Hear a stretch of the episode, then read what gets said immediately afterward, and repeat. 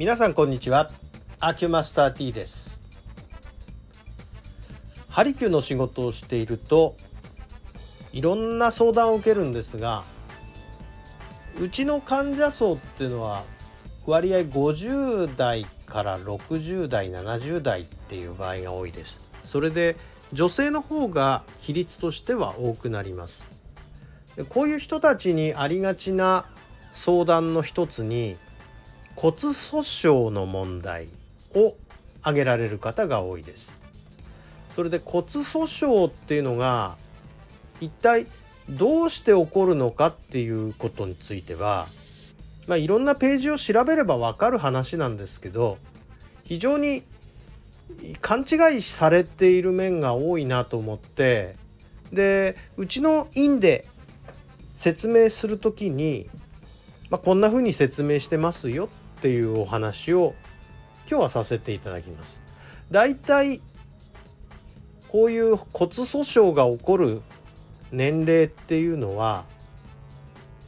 まあ更年期の女性っていうのが一番多いパターンです。それでこれは何で起こるのか非常に勘違いされていて勘違いされているからこそ対策が間違っているというかそれあんまり意味ないよねっていうことをやってる方が多く見受けられるので今日はその話です。でこの骨粗しょうの中でもこれ女性に特有で起こるやつってまあ原発性骨粗しょう症で原発性っていうのはどういうことかっていうと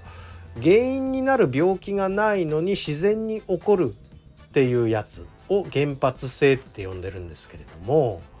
これは女性の場合っていうふうに限定するとこういうことっていうのはですねまずは一つは加齢に伴うこと。加齢に伴って骨を作る作用。でこういうものが非常に能力として低下するってことが一つあるんですが女性の場合にもう一つ大きな要素っていうのはいわゆる閉経に伴う現象なんですね。で閉経を迎えるということで不足するホルモンがあります。この名前あそれねってわかると思うんですけどもエストロゲンというホルモンになります。エストロゲンというのはですねまあ骨をあのー、吸収って要するに血液中にカルシウムを溶かしてくる骨を溶かしてくる作用なんですけどこの作用を緩やかにしてくれてたのがエストロゲンというホルモンなんですけどこのエストロゲンが閉経を迎えると非常に減少するんですね。でこれは人によって差が結構あります。でまあいわゆる骨を溶かして血液中に持ってくるというそういう現象が起こってこれは人によって差があるけどやっぱり閉経するとそのスピードは上がっちゃうんですね。エストロゲンが減少するから。そういうことで女性に特有。あとはまあ生活習慣としてカルシウムからビタミン類の欠乏っていうことももちろん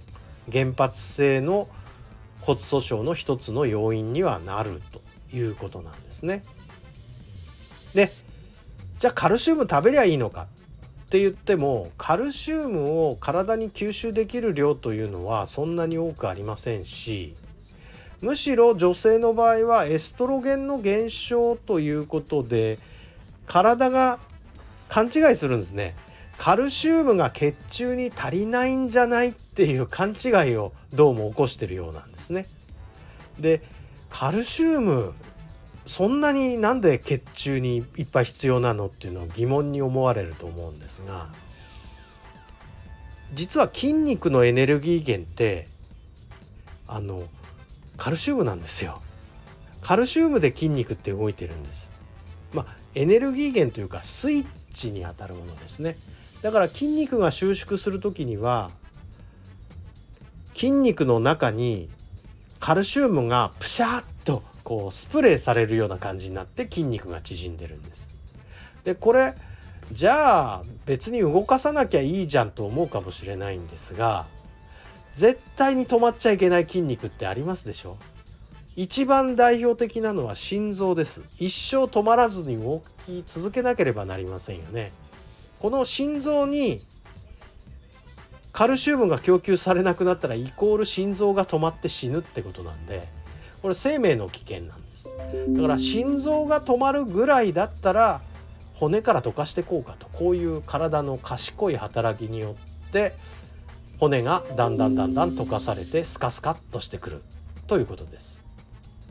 でもこれエストロゲンが考えてみればなくなったために起こった勘違いなんですよね。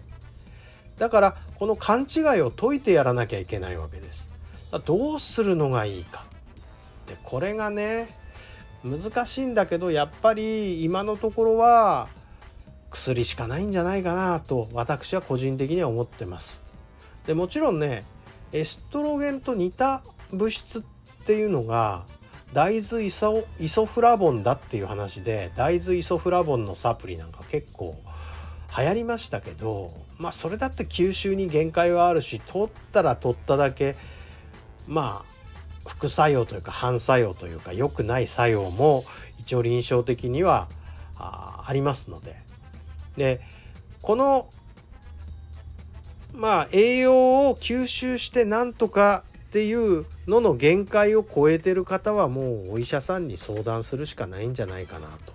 私は思ってます。もっと違う見解がある方は聞いてみたいなとは思います。けれども私は聞かれたらもう即座にお医者さんに相談してくださいというふうに言うようにしてます。残念ながらハリキューでこれを根本的に解決することは今のところエビデンスもなく不可能かなというふうに思っております。はいどうもお付き合いありがとうございました。失礼いたします。